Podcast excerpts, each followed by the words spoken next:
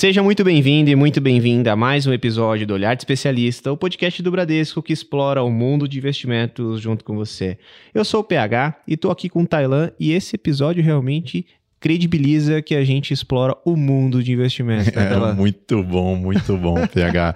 Exatamente. Vamos trazer aqui um tema que é extremamente importante e global, como você mesmo disse. Vamos falar de Davos, com o objetivo de reunir os principais líderes mundiais para debater os problemas globais mais urgentes e procurar soluções para estes desafios. O Fórum retorna aos Alpes suíços neste início de ano sob o lema Reconstruindo a Confiança para enfrentar os desafios globais mais urgentes. E para nos deixar a par do que está acontecendo, pois isso é substancial para qualquer investidor, não é mesmo? Nós trazemos para cá uma pessoa que é uma figura carimbada aqui no nosso canal. Sei que vocês gostam bastante, porque ele sempre traz muito conteúdo de forma simples e com qualidade. Fernando Norato, economista-chefe do Banco Bradesco. Honorato, seja muito bem-vindo mais uma vez aqui ao Momento Investidor. Nós ficamos muito felizes quando você está aqui conosco. Fala aí, Tailan. Fala aí, PH. Tudo bem com vocês? Muito bom estar aqui.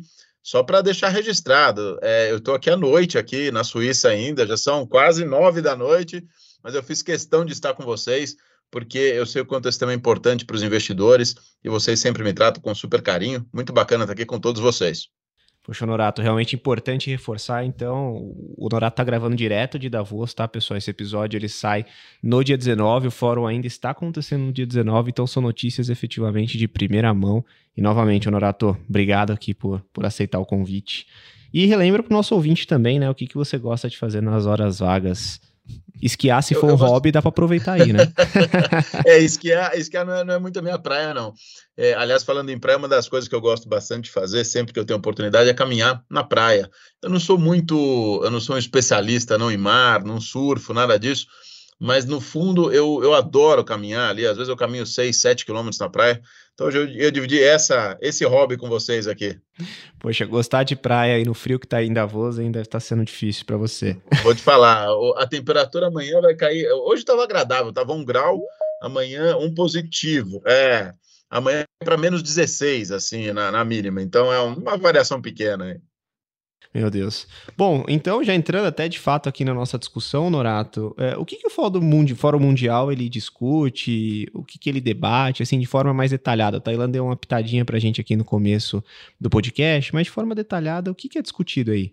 Vamos lá, PH. Apesar do nome ser Fórum Econômico Mundial, né, eu diria que os temas são os mais abrangentes possíveis. Eles vão desde tecnologia, meio ambiente, transição energética, equidade, inclusão e, obviamente, os temas econômicos, que não podiam deixar é, de, de, constar aqui na pauta. Né?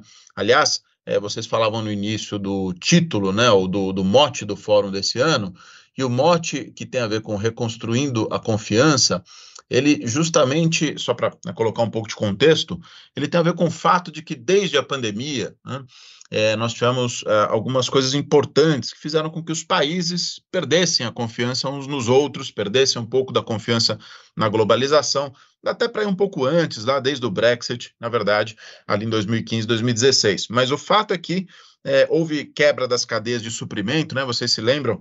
É, as pessoas não sabiam onde encontrar respiradores, máscaras na pandemia, e depois da pandemia vieram duas guerras super relevantes, né? Ah, talvez ainda a mais, a mais é, é, duradoura da Ucrânia é, e Rússia. Isso fez com que a confiança entre os, entre os parceiros globais diminuísse. Então, não por outra razão, o fórum escolheu esse tema, que é reconstruindo uh, a confiança, e isso uh, eu diria que permeou, de certa forma, o debate em todos os painéis. E só para fechar essa fala inicial, para dar um pouquinho das cores de como é, na verdade, é, o, o, o, fórum acontece num congresso, né? A gente chama de congresso ali na, em, em Davos, na, na, aqui na Suíça, e são várias salas de reunião. Então você fica passando de uma sala para outra de acordo com o tema que você escolhe. Então, os temas são simultâneos. É, eu pego a minha agenda e eu escolho quais temas eu quero participar.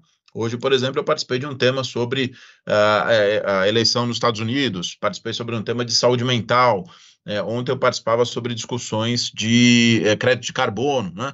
Então, o participante ele acaba escolhendo aí o painel. O que eu tento fazer para nós aqui do banco é fazer um pouquinho, capturar um pouquinho de cada um desses temas para poder, né, de fato, dividir aqui com vocês é, qual que foi a, a, digamos assim, o sabor, um pouco o perfume do que a gente tem discutido por aqui. Bacana, Norato. E é justamente nesse aspecto que eu gostaria que você tocasse aqui para nós é, a respeito de quais que foram os principais temas observados até o momento. A gente sabe que no ano de 2023 a tecnologia acabou sendo um destaque. Eu queria saber se inteligência artificial foi novamente o centro é, das discussões e, enfim, posteriormente também a gente passa aqui para outros tópicos.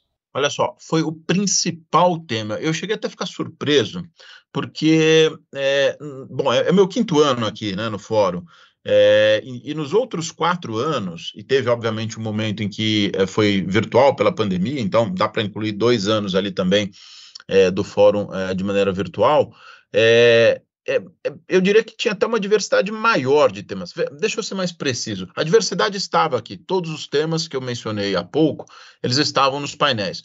Mas a quantidade e a profundidade de painéis falando sobre inteligência artificial me chamou muita atenção, muita atenção de quem estava aqui. Eu conversei com alguns colegas é, do Brasil e outros fora do Brasil, e nós justamente é, notamos, né?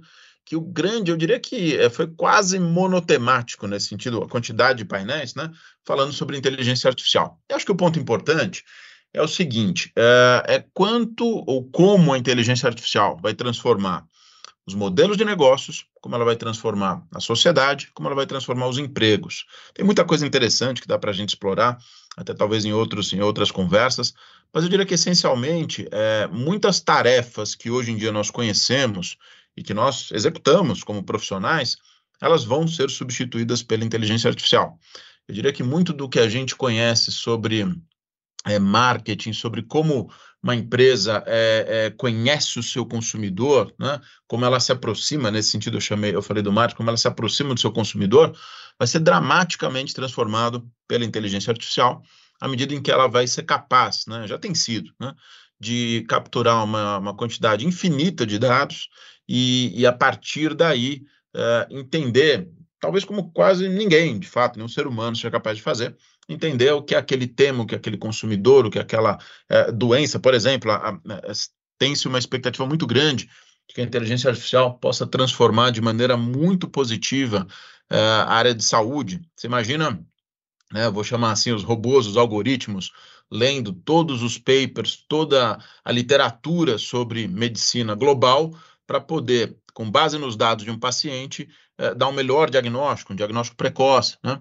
Eh, o mundo do direito, o mundo da economia, o mundo das finanças, então tudo vai ser transformado. Por isso que foi bastante intenso aqui, ou bastante intensa a discussão sobre inteligência artificial.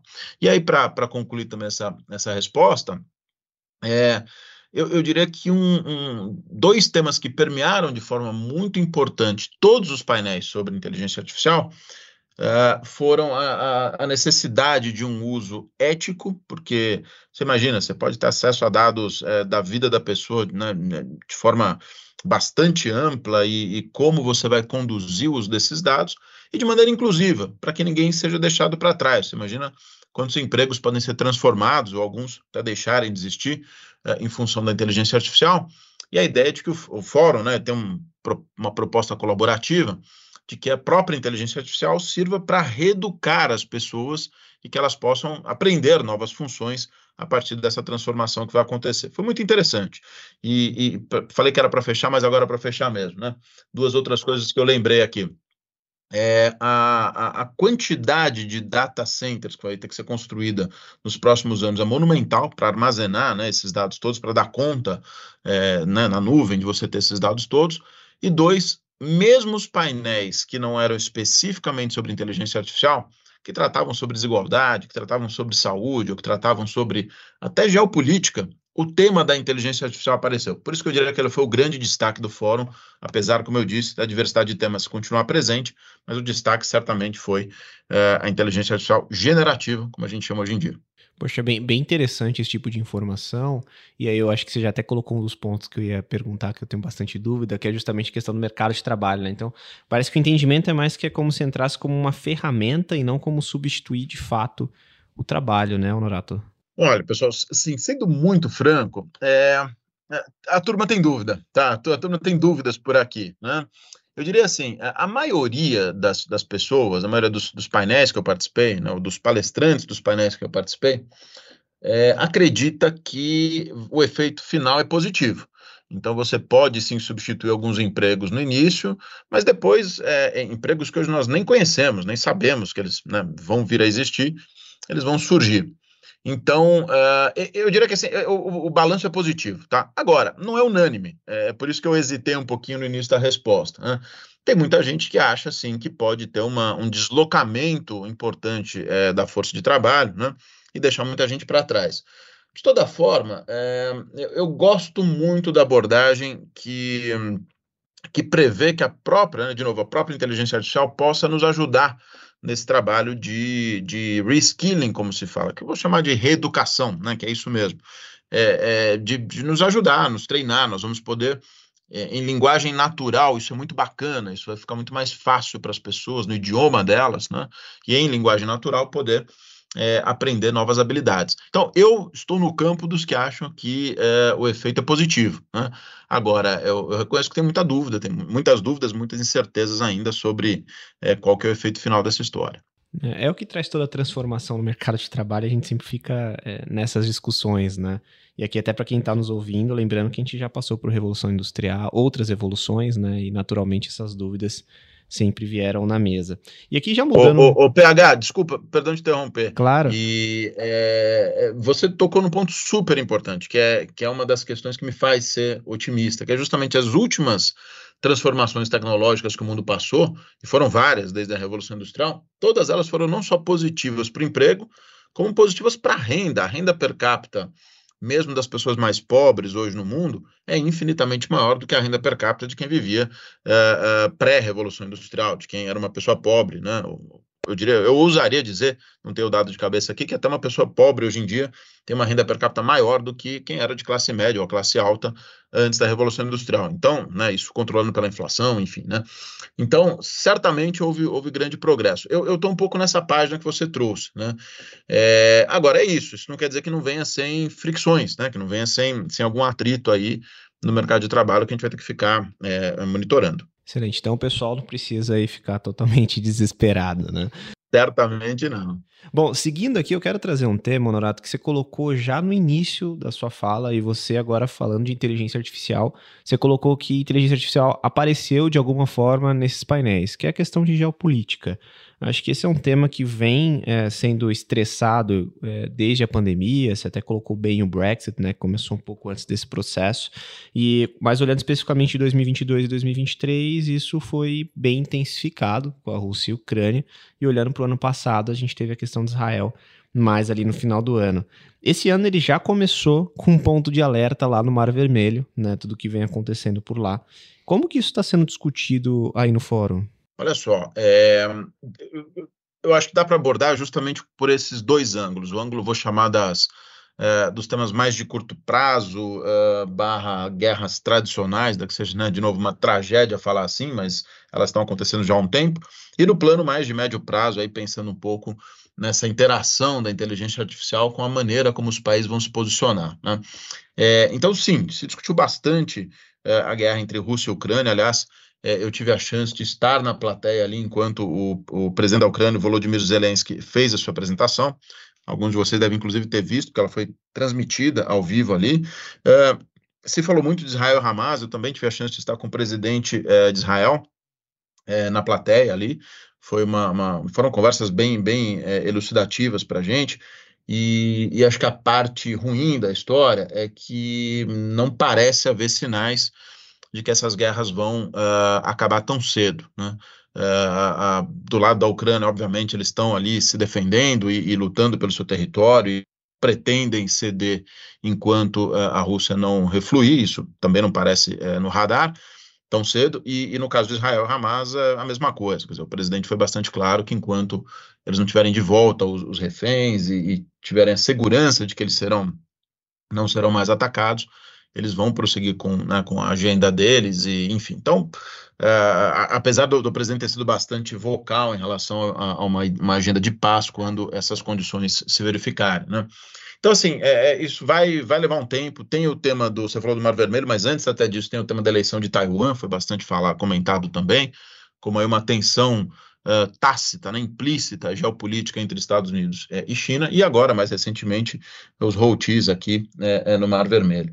Um, bem, aqui, de novo, ninguém sabe muito bem o desfecho, tá? Mas uh, um pouco a sensação, comparando com os anos anteriores, é, é, de novo, é duro dizer isso, sabe, pessoal? Mas é, é, meio que assim, o mundo se acostuma com algumas coisas, né? Então, eu diria que comparativamente, por exemplo, há um e dois anos atrás, em que a guerra estava ali, né, começando, eu diria que hoje ela, ela fez parte de todo o debate, ela é certamente um fator muito importante e risco, mas ela não tem sido decisiva, até para pensar em preços de ativos, né? Claro que quando escala, como aconteceu essas últimas semanas, é, os preços de ativos reagem, mas ela tem sido menos é, intensa na, eu diria assim, na, na, na, formação dos preços. Né? A discussão geopolítica global segue sendo super relevante. Então, é, teve muitos painéis tratando desse assunto e como isso ainda pode ser um risco iminente para petróleo, pode ser um risco para própria uh, estabilidade geopolítica do Oriente Médio, né? e, e, aí, obviamente, emergentes e, e, desenvolvidos nessa discussão. Agora, em paralelo, voltando ao tema da inteligência artificial, vocês vão cansar de me ouvir falar dela aqui hoje, é, se, se, falou muito, daí sim, de uma discussão geopolítica mais de médio prazo, de como os países vão usar a inteligência artificial para se posicionar é, nessa, digamos, é, corrida tecnológica. Né? E aí, obviamente, a, a, disputa entre Estados Unidos e China emerge com um grande destaque, o grande risco geopolítico de médio prazo. Uma das reuniões que eu participei, ela se deu sobre uh, aquilo que a gente chama de regras de não atribuição, né, que são as Chatham House Rules. Então, eu não posso dizer quem falou, mas tinha lá um, um membro, uma, uma, pessoa falando sobre, do assunto, é, com bastante preocupação sobre o que são os próximos 20, 30 anos. É um cenário longo, é verdade, mas uh, da, da, da relação entre Estados Unidos e China e, e, dependendo muito também do que vai acontecer na eleição no final deste ano. Né? Então, é, eu diria que assim, só para encerrar aqui, esses sistemas geopolíticos eles estão na ordem do dia. Os, uma coisa muito interessante, eu ouvi de vários CEOs de empresas lá que isso hoje afeta as decisões de negócios deles, eles precisam ter testes de estresse, eles precisam estar preparados né, para esses choques geopolíticos. Mas, bem ou mal, como eu tentei dizer aqui, isso acaba entrando, numa, infelizmente, numa certa normalidade que os negócios estão sendo tocados apesar disso. Então, em outras palavras, eu vi muito mais preocupação com os efeitos das guerras sobre os preços de ativos há um, dois anos atrás do que no fórum né, deste ano. E aproveitando até, você comentou de, de, eleições americanas, e aí você, no início também, na abertura, você falou que acompanhou um painel específico sobre isso. É, como é que foi esse painel? Como é que está esse sentimento por aí? Olha, é, é, eu não acho. É, bom, sei lá, eu não sei se eu, se eu, imaginava que na minha vida eu fosse ver tamanho debate sobre é, esses temas nos Estados Unidos, né? A ponto de um dos. Do, é, pois é, a ponto de um dos moderadores perguntar para um, um palestrante se ele ia aceitar o resultado da eleição. Quer dizer, algo, algo que. De novo, a gente já viu isso né, na, na eleição anterior, o 6 de janeiro, enfim. É, mas, mas o fato é que esse debate está presente nos Estados Unidos também. Agora, uma coisa que chama muito atenção, né? É que, por incrível que pareça, a gente fala muito do Biden e do, e do Trump, da, das diferenças entre eles, mas curiosamente tem muito mais coisas que os aproximam né, do ponto de vista de política econômica. Claramente, temas de valores morais são, são histórias distintas, mas o grau de, eu diria, de protecionismo ou de certa uh, disputa com a China não parece ser muito diferente uh, nos dois casos. Né? A gente vê o, o, o, a gente fala, né? O programa do Biden tem o tal do, do IRA, que é o Inflation Reduction Act, que é um programa de certa maneira protecionista, mas com uma agenda verde, uma agenda para a transição energética, que, né, como eu disse, de alguma forma protege a indústria americana. Talvez nas mãos do, do, de um governo republicano você mude um pouco a, a configuração, mas vai continuar protegendo a indústria. Então, é, é, eu gosto um pouco do que eu ouvi no painel, tem, tem várias, vários insights interessantes, mas eu prefiro ficar com a visão também mais positiva de que os Estados Unidos têm instituições fortes o suficiente é, para enfrentar ou para lidar com quem quer que seja o presidente. É, é uma democracia constitucional, uma democracia liberal super consolidada, que os presidentes podem querer um pouco mais, ser um pouco mais, serem um pouco mais agressivos, enfim, tentarem via que eles chamam de decretos executivos, né, que seriam as nossas MPs aqui, mudar leis, mudar né, alguns aspectos da, da economia, mas a Constituição prevalece. Então, eu acho que tem muita preocupação é, em relação a como vai, vai ser ali o day after, se as pessoas, né, de fato, vão, vão aceitar os resultados, como que vai ser essa, essa configuração ao redor das eleições. Mas eu diria que o momento seguinte, é, eu espero uma certa normalidade. E para fechar, é, agora, é verdade que a, a, a relação, a, deixa eu ser mais preciso, a política interna, é, ela vai mudar, obviamente, política de imigração, como eu falei, mas tem um componente de certo protecionismo, de certo make America great again, para os dois casos, né? Que a gente vai ver. Agora, a política externa pode ser distinta, pode ser mais, talvez, é, é, enfim, ruidosa no eventual governo Trump do que no governo Biden, mas também ninguém acredita que se o Biden ganhar a eleição, é, a relação com a China vai ser fácil. Então veja como tem semelhanças, né?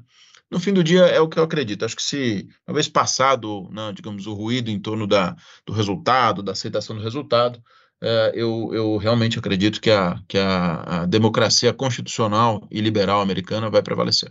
Uhum, perfeito, Honorato. E ainda nesse aspecto de Estados Unidos, tem um risco que está sendo colocado na mesa, isso mais para o final de 2023, agora início de 2024, que é um aumento gradativo da dívida americana em percentual do PIB. Tem muita gente falando que se for republicano ou se for democrata, enfim, tanto faz, porque um vai querer de certa forma, reduzir impostos e outro vai querer aumentar gastos, respectivamente, o que, de qualquer maneira, vai continuar fazendo essa relação subir ao longo do tempo. Esse tema fiscal chegou a ser discutido lá em Davos? Se existe uma predileção chegou... por um lado sim, ou sim. por outro? Chegou sim, Thailand, mas é engraçado. Ele passou um pouco ao largo dos painéis. Teve, não teve nenhum painel muito específico, teve sim um, um debate ali sobre dívida, mas nada tão uh, específico como em outros momentos. É, um pouco a impressão que eu tenho é que, é, especificamente no caso da dívida dos Estados Unidos, né, é, é, um tema que os mercados, os investidores globais acreditam que de alguma forma isso vai ser equacionado. Né? De novo, vários levantaram a bandeira de: olha, o juro real está acima do crescimento real, o, o, governo americano está incorrendo em déficits primários importantes, teria que é, torná-los é, superavitários mas não foi, a, não estava no topo das preocupações, não. Tá? Eu estaria mentindo se eu dissesse que estava. Como eu falei, inteligência artificial, a transição energética, as tensões geopolíticas, elas estavam é, à frente dessa discussão da dívida. Mas apareceu é, muita gente comentando com, sobre essa preocupação. No fim do dia, minha sensação é que implicitamente as pessoas acreditam, os investidores, né, os, os empresários acreditam que isso vai se equacionar de alguma forma. E, obviamente, o, o poder do, do governo americano, como emissor, de certa forma, da moeda de reserva global, uh, esse poder segue, segue bastante elevado. Então, acho que é um pouco daí que vem um, vou chamar um, uma certa leniência com o tema, sabe? É, é, então, não foi uma, uma preocupação número um, assim, não. Perfeito, Honorato. Muito bom saber dessa sua percepção e você citou a respeito de moedas. E é nesse ponto aqui que eu gostaria de tocar. A gente sabe que nos últimos encontros, em alguns momentos, foi, foi discutido a respeito de ativos digitais. Aqui eu estou falando a respeito de criptoativos, por exemplo. É, a gente vê ao longo deste ano de no ano de 2023, na verdade, os criptoativos eles tiveram uma alta muito forte. É, enfim, eu gostaria que você trouxesse aqui para nós também se houve alguma discussão a respeito desse tema ali no fórum, até em meio a todo esse universo de tecnologia, transações que vão ocorrer dentro deste universo, né, moeda digital de Banco Central, se isso chegou a ser tratado no, no fórum. Teve, teve vários painéis, sim, e eu, eu, especialmente participei de dois, um sobre tokenização da economia e um sobre, uh, como você mencionou, né, as moedas digitais uh, dos bancos centrais. E o, acho que o grande ponto aqui, isso ficou claro também nos painéis, é que a discussão amadureceu muito. Deixa eu colocar da seguinte forma: quando o tema dos criptoativos ele emergiu, uh, ele emergiu muito ali no calor do que estava acontecendo com o Bitcoin, né? E aquilo uh, levou algumas empresas, alguns empresários, alguns né, economistas também, a, de certa forma, negligenciarem é, um pouco o papel dessas novas tecnologias, né? É, justamente porque tratava ali como um ativo de especulação, um ativo sem um grande fundamento, o que vocês sabem, a minha opinião, eu, eu confesso que eu também não consigo ver muito valor intrínseco no Bitcoin. Mas eu mesmo, por exemplo, sempre fui um absoluto fascinado pelo tema do blockchain. Então, o que eu quis dizer com a discussão amadureceu foi justamente isso. Saiu do, do mundo de, olha, a gente está falando de ativos né, é, como Bitcoin, que, sei lá, no fórum é, era, era, era um ativo tratado como para lavagem de dinheiro, para financiamento ao terrorismo e afins, para uma discussão muito séria de tokenização da economia a partir das tecnologias que estão por trás por exemplo, do Bitcoin. E foi muito interessante, porque é, os casos de uso eles vão se ampliando, é, a gente cada vez né, mais enxerga que a, a, a, certificação, eu vou chamar assim, a, a, né, você assegurar né, que um ativo digital ele possa estar registrado, você ter sequenciamento das transações, você ter a confiabilidade, a rastreabilidade dele a partir do blockchain, pode fazer com que muitas das operações que nós hoje em dia fazemos no mercado, elas possam mudar. Então, teve debates eh, interessantes sobre como, de repente, pequenas empresas possam quase que fazer um IPO próprio, assim, né? Que os bancos é, não, talvez não tivessem é, escala ou, ou tamanho para fazer, né? Mas você pode ter um pequeno negócio mesmo, estou falando algo, algo da esquina de casa nosso ali, que de repente, no mundo de de tokenização plena possa uh, emitir né, um, um, um, token de, de equity, de ação do negócio dele, e qualquer pessoa no planeta Terra comprar uma fração daquela, daquela empresa. Né? É, são coisas que, eu, por exemplo, eu, eu, imaginava que você pudesse acontecer isso com registros cartorais, compras e vendas de imóveis. Foi a primeira vez que me veio em mente esse tipo de, de ação. Então, tem uma, uma expectativa de uma grande revolução, sim, no mercado de capitais, especialmente no mercado financeiro, né, na economia da tokenização. E, e se discutiu muito também sobre regulação desse mercado. Né? Acho que a fala mais, mais interessante que, que me marcou foi a tokenização em si é tecnologia puramente simples. Se os nossos, vocês não, mas se meus filhos quiserem pegar é, um desenho deles lá, né? Minha filha é de 8 anos, meu filho é de 12. Se eles quiserem pegar um desenho e tokenizar, isso, esta etapa não precisa de regulação. Né? Essa etapa é uma etapa que você deixa o mercado. O mercado as tecnologias estão aí para isso. Né? Agora, se você vai securitizar, você vai tokenizar, perdão, um ativo securitizável, um ativo que você pode vender, transacionar, aí, de uma certa forma, deveria valer a regulação hoje vigente para os atuais ativos. Não devia ser diferente. Né? Então, me parece, por isso que eu falei que amadureceu muito o debate. Eu acho que a gente está caminhando para algo muito razoável e que, uh, uh, na, à medida em que esse amadurecimento ele avança mais um pouquinho, nós podemos ver grandes transformações aí no mercado financeiro a partir da tokenização, que eu prefiro esse nome do que os criptoativos. É isso, os criptoativos ficaram malfadados, né? Mas é isso, é, é, é pegar o blockchain e tokenizar a economia como um todo. Perfeito, é uma mudança de perspectiva, tiraram a roupa de vilão ali do. Putz, é, sua definição tá perfeita. Eu levei 10 minutos porque você me matou em 2 segundos, tá lá? Isso aí. É, e o insight que você trouxe aqui, eu, eu também não tinha parado para pensar nessa perspectiva, né? De negócios pequenos poderem efetivamente ter acesso ao mercado de capitais. Eu estava mais preso efetivamente à questão dos imóveis e tudo que você colocou ali é, durante seu comentário, Norato. É, abriu a mente. Aqui, como assim. tudo, como tudo, assim, vai ter fraude, vai ter gente que não é, né? É, que não é séria nesse mercado. Por isso que eu falo, é, é, não é um desenvolvimento que vai acontecer amanhã, né? Mas a discussão amadurecendo, talvez a gente possa caminhar para coisas do tipo, né? Então, eu, eu gostei do, dos debates que eu vi por lá. E falando em coisas, inclusive, que não acontecem amanhã e que tem que amadurecer, né? A gente entra, eu quero entrar aqui no ponto de sustentabilidade. Eu acho que é um tema que vem amadurecendo já há alguns encontros. A gente fez um podcast no ano passado falando do, do de Davos de 2023 e esse tema sustentabilidade, a parte climática tomou ali grande parte do fórum. E eu queria saber como é que está esse ano e principalmente ali a questão de carros elétricos, novas fontes de energia, enfim, como é que isso foi debatido. E até aí? um ponto que costuma ser um pouco polêmico, né? Uh, uh, no caso, a transição Boa, é energética, é mesmo, né? como que ela vai se dar, né? Quais países irão encabeçar essa questão, quais não estão tão adeptos a isso, porque a gente sabe que existe. Enfim, seria bacana falar um pouco disso. Bom, aí, aí Tailã, PH, a gente vai ter que fazer um podcast só sobre esse tema, ele, ele é super profundo, mas deixa eu tentar passar algumas, algumas visões daqui, tá? É, aqui no fórum, é, o tema da mudança climática é incontestável, tá?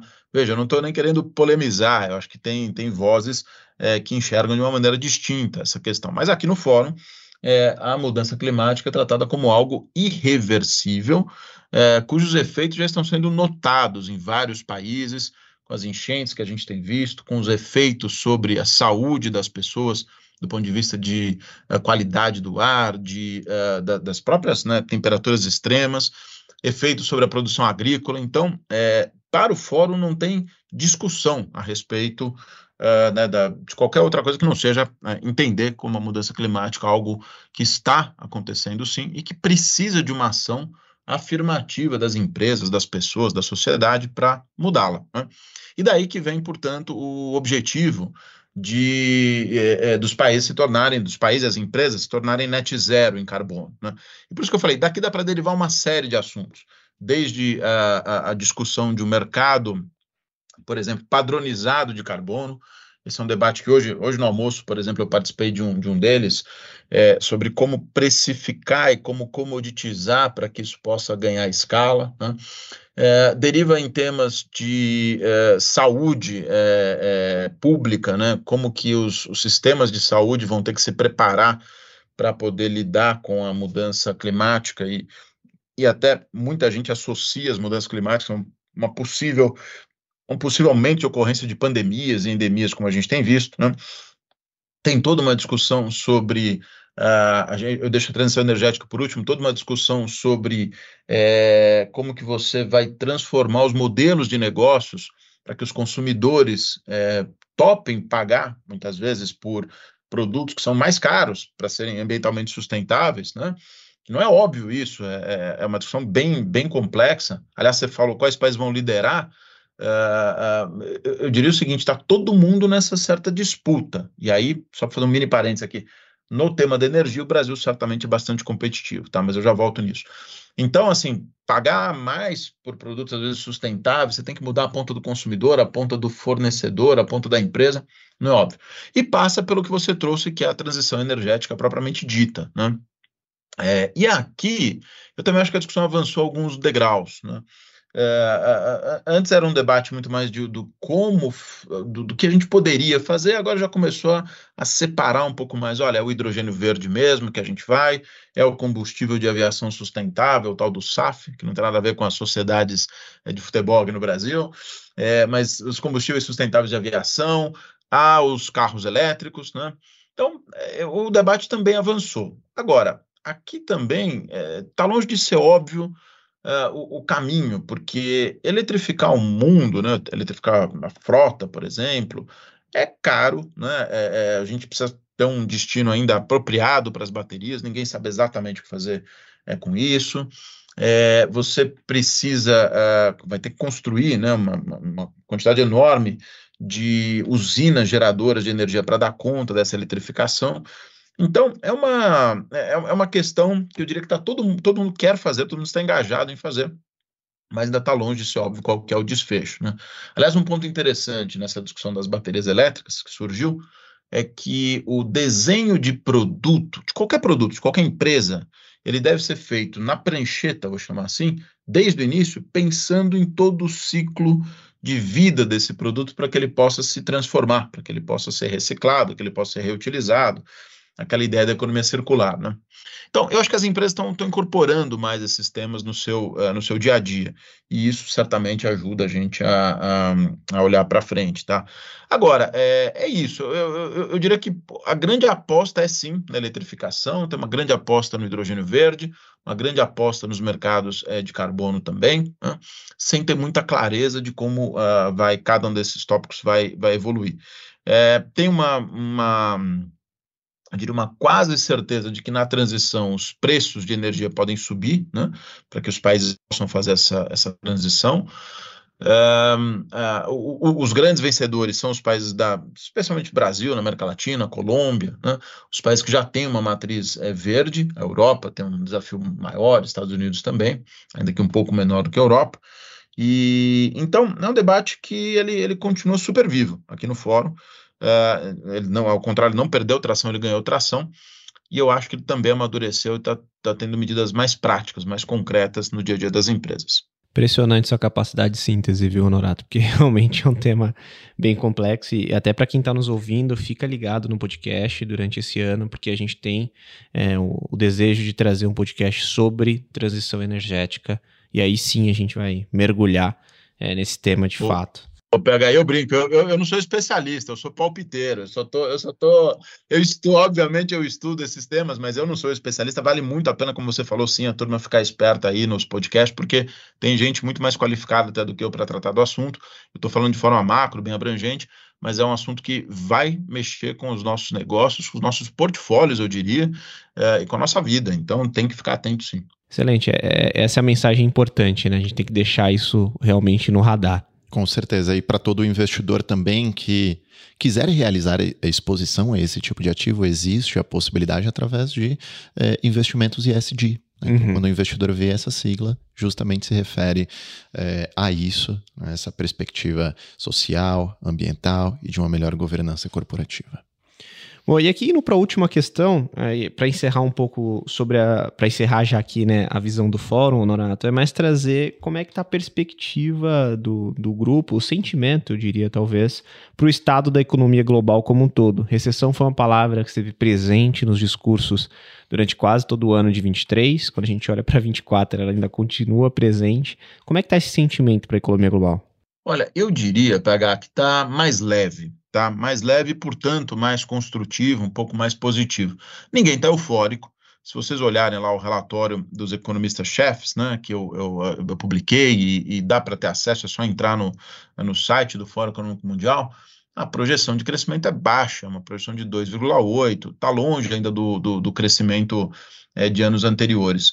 Mas, mas eu diria que uh, as, as incertezas estão um pouco mais mapeadas, aquilo que eu falei em relação à guerra. Né? Uh, a inflação vem caindo no mundo todo, então tem muita confiança de que os juros de fato pararam de subir. É bem provável até que eles já comecem a cair no mundo desenvolvido ainda neste ano. E, portanto, a, o risco de volatilidade muito grande, claro que no, no intradia, aí, essas semanas, tem, né, o, olha o que está acontecendo com 10 anos, por exemplo, né, tem mais volatilidade, mas eu diria que, de um modo geral, é, o, o ponto importante é o seguinte: tem uma expectativa de que a economia global entre numa certa normalidade, pouco menos de inflação, menos choques, as incertezas atuais são, são conhecidas, e esse é um ambiente positivo para os emergentes um ambiente que a gente pode ter um pouquinho mais de crescimento, também menos inflação, menos juros. E, obviamente, como eu disse, tem essa, esse debate das eleições aí nos Estados Unidos. Aliás, é, em, em, se me fala a memória, cinco das seis maiores economias do mundo têm eleição, não sei se são cinco ou seis de sete, é, já nesse ano. Então, é um ano que tem eleições importantes em vários, em vários lugares, incluindo Índia. Então, é, tem alguns riscos, mas o sentimento era mais leve, sabe? Os outros anos, talvez muito impactados pela Covid, pela própria emergência da guerra, estava todo mundo com muito medo, todos muito preocupados. Eu senti um ambiente mais, é, mais sereno do ponto de vista dos empresários e dos painéis que eu participei também. Né? Acho que isso é positivo, acho que isso é bom. É, a gente começa a ter uma, um pouco mais de normalidade e para o Brasil certamente é, é, é, é, é positivo, tem um impacto relevante. Eu diria que da América Latina, os dois grandes destaques são o México e o Brasil, uh, por razões distintas. O México, um pouco mais pelo nearshoring com os Estados Unidos, né, a proximidade com os Estados Unidos, essa realocação de produção que os Estados Unidos têm feito para a economia local, que, que, que, afeta positivamente o México, e o caso brasileiro pela robustez das contas externas, né, balanço comercial, o agro, a matriz limpa, é, a gente já, já tem visto o juro cair aqui também, então, o, o, os dois emergiram como, como, eu diria, algum destaque aqui na região, não só na região, tá? No mundo emergente como um todo também. Então, foi um clima mais leve dessa vez. Essa mensagem é importante para o investidor, né? Então, efetivamente, é um contexto mais leve. Eu gostei bem dessa palavra que, que o Norato trouxe. E para o aspecto do segundo semestre, é onde a gente pode enxergar um pouco mais de volatilidade, dado todo o contexto eleitoral, mas algo pontual. Por isso que é importante sempre, né? Primeiro, diversificar bem o portfólio e naturalmente alinhar isso com o seu perfil de, de investidor e o seu objetivo, para quando efetivamente tivesse momento de turbulência de curto prazo, conseguir sobreviver a isso e naturalmente focar mais no médio e longo prazo. Tailan, tem mais algum ponto por aí? Não, eu acredito que em suma é isso. Acredito que a gente conseguiu cobrir muito bem. Mas eu tô curioso aqui com o nosso elevator speech, que tem algumas perguntas hum, interessantes aqui para o tá Honorato. Eu vou deixar você anunciar. Irmão. Então vamos para a nossa, para a nossa conversa de elevador ou elevator speech. E é o seguinte, Honorato, eu gostaria de começar essa conversa perguntando a você, de todos os painéis que você acompanhou, qual foi o mais marcante na sua opinião? Putz, que pergunta difícil. Eu, eu, tô, eu ainda vou revisar ainda as minhas notas aqui. É, eu acho que foi o. Putz, tem que ser um mesmo, vamos lá, vai. Eu acho que foi, eu acho que foi o de, o de geopolítica, é, porque por mais que eu mesmo tenha dito aqui para vocês que, é, de certa forma, né, as guerras estão aí já há um tempo, o mercado vai se acostumando. É, eu acho que é isso que no fim do dia pode produzir o, os grandes ruídos da, da economia global. Porque, veja, a inteligência artificial é um tema que eu já tenho acompanhado há algum tempo. Acho que tem muitos ganhos de produtividade que vão acontecer aqui, muitas coisas me chamaram a atenção, mas é, é, é curioso, assim, esses temas geopolíticos, talvez pela formação, por, por economia, né, eles me chamaram bastante atenção. Então, por hora eu vou ficar com eles. Depois vocês me perguntam de novo semana que vem, eu vou rever notas aqui. Boa. Bacana, muito bom. Eu fico imaginando como que é Davos, assim, é. sabe? Você tem várias salinhas, aí você entra em uma sala, vê um presidente de um país, entra em outra sala, vê o economista-chefe de determinado do banco, que é um dos maiores do mundo. Enfim, deve ter muita gente boa por lá. Deve ser. E, e a, o... a, coisa é meio, é meio surreal, eu não, eu não vou mentir para vocês, não, é meio surreal. É como você falou, de repente você está ao lado do presidente da Microsoft, no outro momento você está lá com o presidente da, da Argentina. Eu estava o Milley, eu estava lá, não sei se vocês chegaram a ver o, discurso dele, eu estava lá ao lado do Milley. É, aí tem lá um ativista global indígena. É, é, é muito, é muito interessante. É, é, é isso, precisa viver um pouco para ver esse ambiente que é bem diferente aqui, mas muito bacana. É, e gravar esse episódio com você ainda, vou estar dando pra gente tirar efetivamente um pouco do seu sentimento de fato, né? Então a gente tá conseguindo, através do que você tá comentando aqui, trazer todo o seu entusiasmo. Então dá pra gente imaginar. Tá muito né? quente, é verdade. É, não, dá... não tá, tá, tudo muito vivo, é verdade. É, tá bem legal. E, e a segunda questão aqui do, da conversa de elevador é já olhando mais pro ano que vem. Qual que é o assunto que você acredita que vai guiar as discussões? Bom, a gente vai ter passado a eleição, né? Teremos passado a eleição nos Estados Unidos, então eu acho que vai dar margem para muitos debates sobre o que vai ser da política interna e da política externa americana, né? É, como vocês sabem, eles obviamente influenciam a economia global, e eu, eu apostaria que a gente vai ver de novo falar muito de inteligência artificial. É, teve, o, o, fórum sempre tenta né, capturar o tema do momento ali, que está rolando. Já teve momentos em que os temas não, não tiveram tanta sequência.